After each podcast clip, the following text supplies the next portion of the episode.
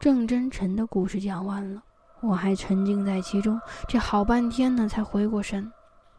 这郑真诚拿起给我的那杯水，大喝了一口，这水珠顺着他的下巴往下淌，这有些竟然滴到了红油伞上。他顾不上自己，这急急忙忙地把伞上的水珠擦去。我忍不住了，问他了一句：“这把伞是红绳吗？”“嗯，这把伞是我太爷爷制作的红绳。”郑真诚去摸这红油伞，这看得出来他十分心疼。这种心疼，这到底是因为它是祖先的遗物，还是因为它是红绳？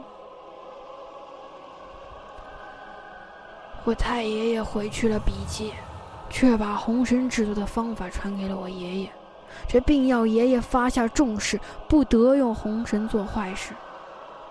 我爷爷一生中只做了几把，这到最后啊，一把都没剩下。我看郑真诚的情绪有些紧绷，就递给他了一根烟。他深深的吸了一口，情绪开始慢慢的缓和。我和郑真诚慢慢的聊着，他越说越多。这不多时，我已经了解到了这事情的始末。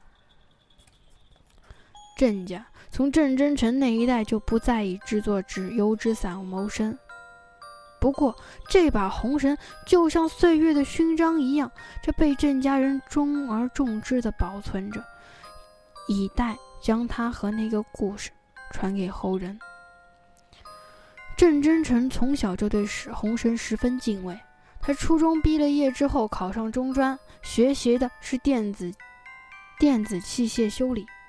这毕业后，他也很顺利的找到工作，并交到个女朋友。他还有个小他两岁的弟弟，名叫郑孝真。郑家不富裕，老家又是农村的。在郑孝真毕业之后呢，他就辍学回了家。在谈恋爱的时候，郑真诚经常把女朋友红梅带回家。郑郑真孝呢，也嘴甜。这管红梅叫梅姐，还跑前跑后的为她端茶递水，这把红梅这逗得十分高兴。而郑真诚也没想这么多呀，这见恋人和弟弟处得好，也十分欣慰。不过他万万没想到会因此事而生出祸端。在郑真诚和红梅处过一段时间之后呢，这两家就开始慢慢的谈婚论嫁。结婚的前夕，红梅出入郑家的次数越来越频繁。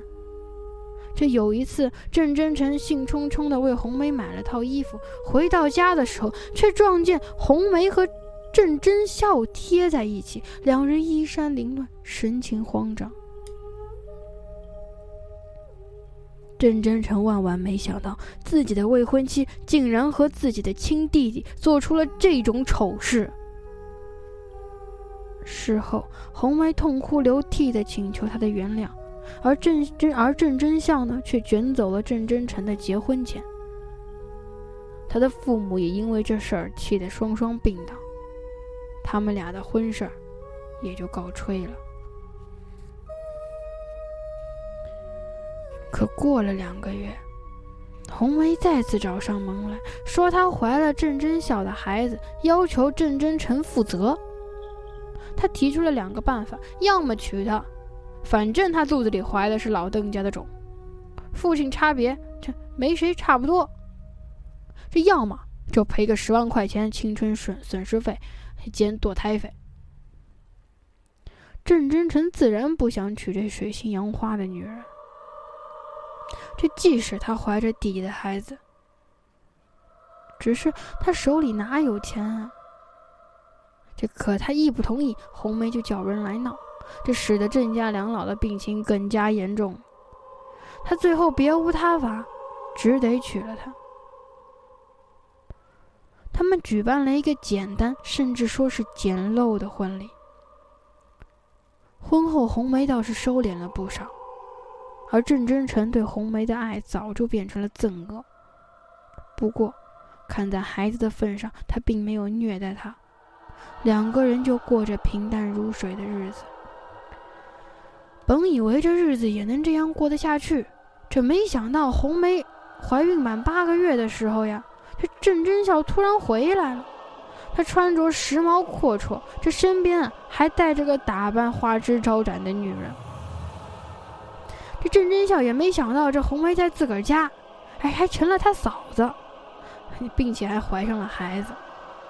这红梅本来对郑真孝还怀着一丝希望，可见他带个女人来，这顿时控制不住情绪，对着他大打出手。而郑真孝被他打了几下之后，这忍不住将他狠狠推开。红梅撞到那个女人身上，他又将那个怒火发泄在那女人身上。这郑真孝恼火之下，狠狠踹了一脚。这红梅惨叫声连连，这下体流出的血沾染了整条裤子。这一切发生的太快了，这让郑真诚还没反应过来。这郑真孝见自己闯下大祸，这拉着这女人就跑。可这一次，他却被他拦住了。他将郑真孝和那个女人锁在屋子里，然后抱着红梅就跑到附近的医院去抢救。虽然他的动作快，可奈何郑真孝这踹的那一脚实在太重。一个多小时后，红梅生出了个死婴，而红梅产后流血不止，即便是大量输血。仍然没抢救回来。郑征臣想到了红绳，于是就跑回家，带着红绳回到医院。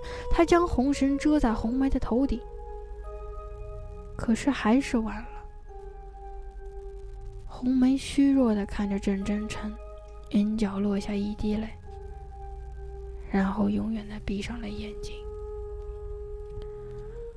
郑真臣非常痛苦，他忙乱了一段时间处理了红梅的身后事，这之后，才发现这郑真孝不知什么时候被自己的父母放了，早就不知去向。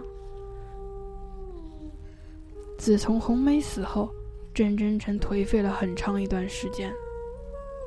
这后来他发现，这只要天黑之后，他待在外边，这身后这总是阴冷阴冷的。有一次，他在外面待的时间长了，竟然大病了一场。昏睡时总能看见红梅站在他身前三尺，一副想要跟他说话的样子。病愈后呢，还是如此。这郑真诚开始怀疑是红梅阴魂不散，一直跟着他。他想到了红绳的用途，这于是晚上外出的时候啊，总拿红绳挡住身体。就这样一做，果然好了。过了半年多，郑真诚收到一个老乡带来的消息，说是他的弟弟啊，在南方的一个城市被人发现死在出租屋里。这发现的时候，尸体都发臭了。这由于这屋子里一点财物都没了，这警方就怀疑说是劫杀。这郑真诚去收敛了弟弟的尸骨。这弟弟做了恶事，却不担不担责任，有这种下场也算得上是因果报应。他带着弟弟的尸骨回到家，两兄弟的父母也因为这一串的打击再次病倒。在郑真诚迫于奔命的照顾下，二老还是先后病故了。郑真诚不想再留在这伤心地。于是就远离了家乡，来到我们这儿安家落户。你的意思是红梅一直跟着你？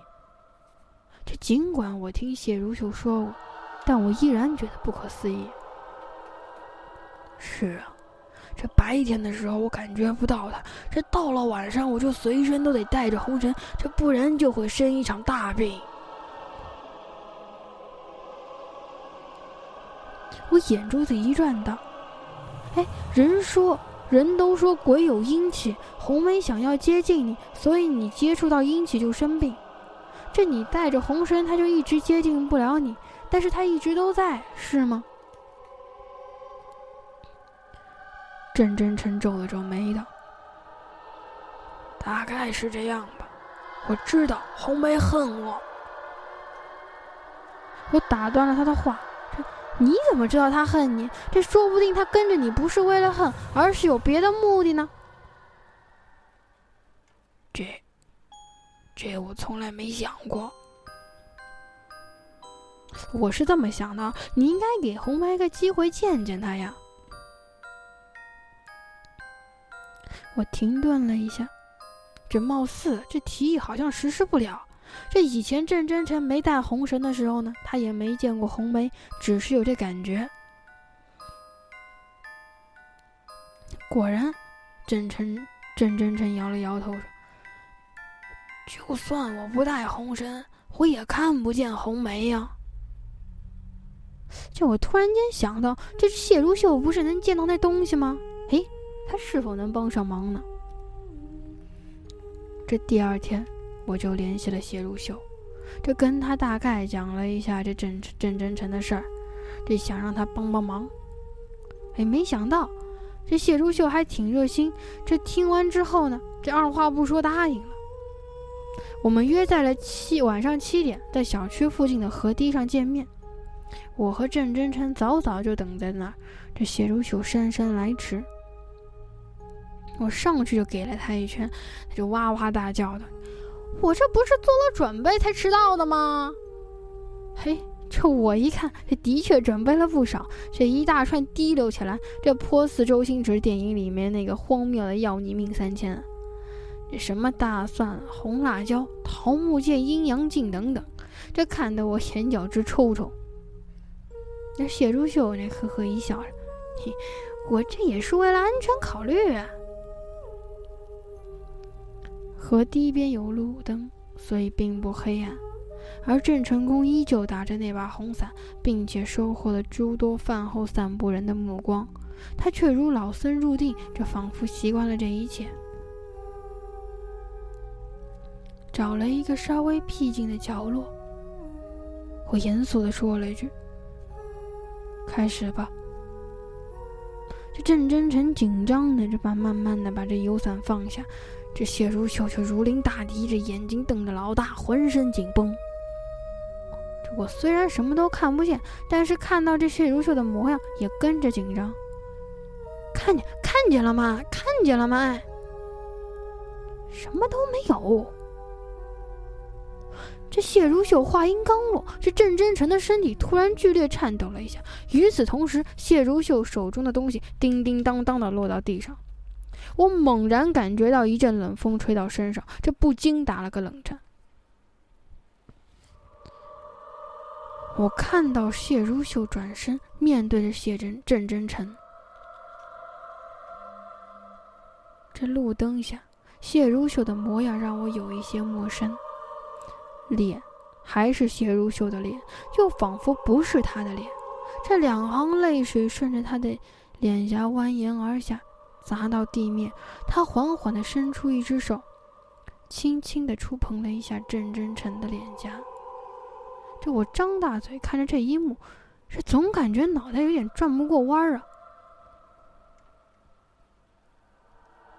对不起。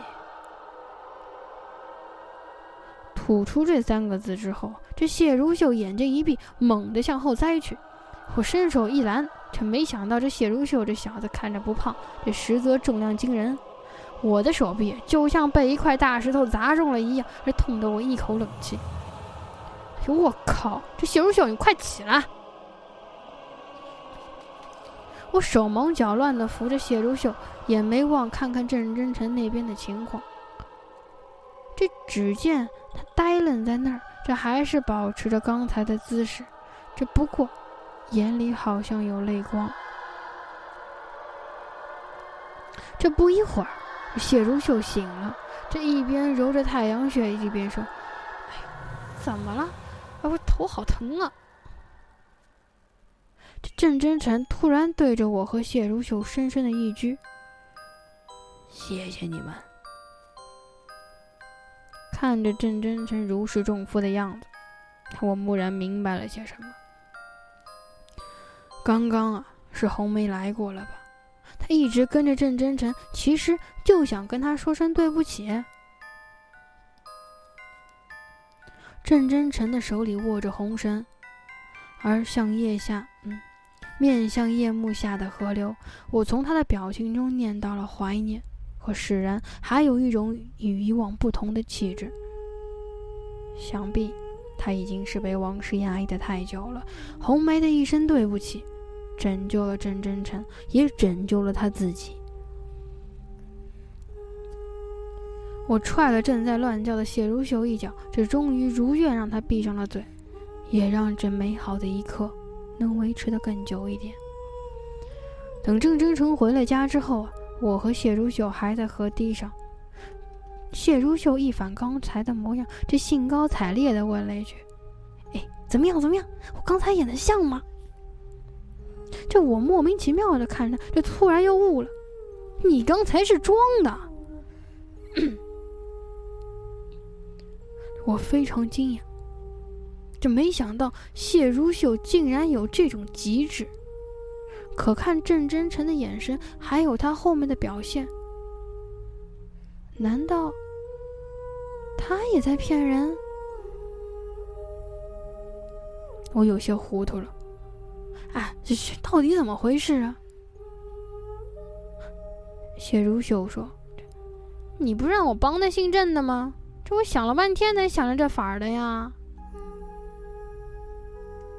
我浑身一紧，陡然又松懈了下来。原来是这样。我原本以为红梅出现附身在了谢如秀身上，这借着谢如秀的口说出了那句对不起，而郑真诚也因此得到了解脱。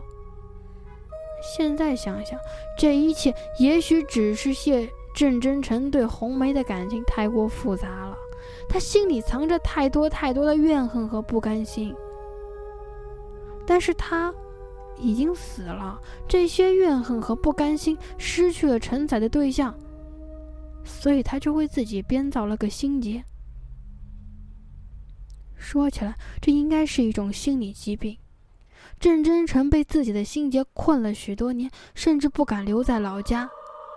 而谢如秀却误打误撞地解开了他的心结，所以他可以放下红绳，整个人都变得不一样。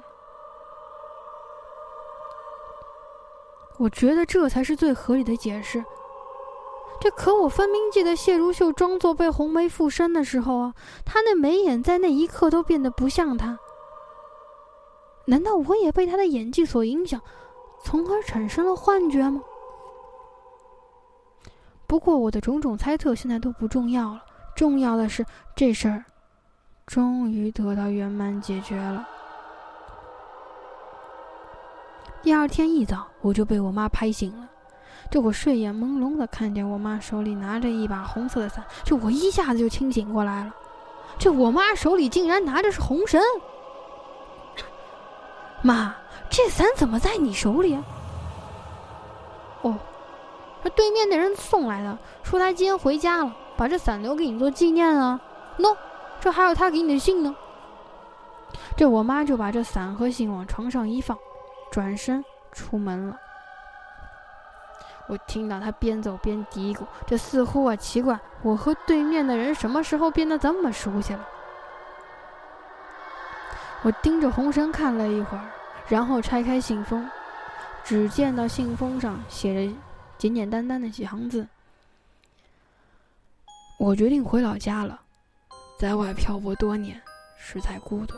我只想回到那个有他们的地方，即便那里都是不堪的回忆。我走之后，这把红绳就留给你做纪念了，算是谢谢你对我的帮助，也希望你能好好珍惜它。落款的位置签了他的名。这说实话，我并不觉得这什么好东西。我甚至有点怀疑郑真诚真的被他折磨多年，对他厌烦才丢给我的。但郑真诚把它送给了我，我总不能转手扔了吧？我想来想去，我在柜子里翻出一张旧床单，将红绳一裹，扔进了储储藏室。不过啊，在扔进它之前呢，我还给红绳拍了张照片，发到 QQ 上。发给了炎夏水珠，他很快就有了回复。这是你的，看上去有些年头了吧？好眼力啊！这把油纸伞至少有七八十年的历史了。哎，上次你跟我说过古法制伞的事儿，你还记得吗？我已经知道那十四道工序中藏着秘密了哟。哦，说说看。我就把郑真诚的那故事啊原样说了一遍，不过我只讲了有关郑开生的那一段。嗯，这和我听的大同小异，这不过故事里的人不姓郑。然后面这段呢，小姐不是跟掌柜跑了，而是知道了所有事情的真相。她恨丈夫破坏她的好姻缘，就将那个丈夫啊辛苦做成的红绳全部烧毁。她和她的丈夫互相折磨了十几年，最后疯了，也没生下孩子。这么说，这把红油伞不是红绳？哼，谁知道呢？不过我认为，真正的红绳早就泯没在历史之中了。即便你的伞不是红绳，它也是传统工艺的见证，应该好好保存。虽然我分不清檐下水珠的话是真是假，但我并不失望，啊，倒是松了口气。这第二天，海子来找我，这听说了我最近的遭遇，这想都没想就把我拉到雨雪跟前。这通过海子的转述，这雨雪看我的那时，这是两眼发光。原来啊，雨雪这段时间干得不错，以前呢还有多次投稿的经验，于是杂杂志社就为他开了一个新专栏，叫《天下异事》，就是要收集一些奇奇怪怪的事儿，然后整理成文字。而雨雪为了能把专栏办好，也伤脑筋。不过听我讲了很多故事，就急急忙忙的。在笔记本中做着记录。过了几天，雨雪通过孩子请我吃饭，我欣然应约。雨雪说，她把我说的故事呢都整理成稿，总编辑很满意。他为了拉拢我，长期给他提供故事，就向杂杂志社申请，给我一定的报酬，安排个特事顾问的职位。这我听完会有点哭笑不得的感觉。这不过听说他后来每次审稿都过了，也有报酬拿，我也就答应了。这有钱拿，这不拿的人是傻瓜。这过了几天，谢如秀找我来喝酒，我惊讶的发现他剪掉了杀马特的发型，这一头利落的短发，十分精神。我就问他是不是受什么刺激，他颇为伤感的告诉我。他和杀马特女友分手了，因为这女友啊找到了个更帅气的男朋友。为了忘掉这段情感，他才剪了头发。原来，一个杀马特的发型也有着属于他的故事。剪掉它，就会有新的故事发生。那么，我的人生会因为一个玉珠而改变吗？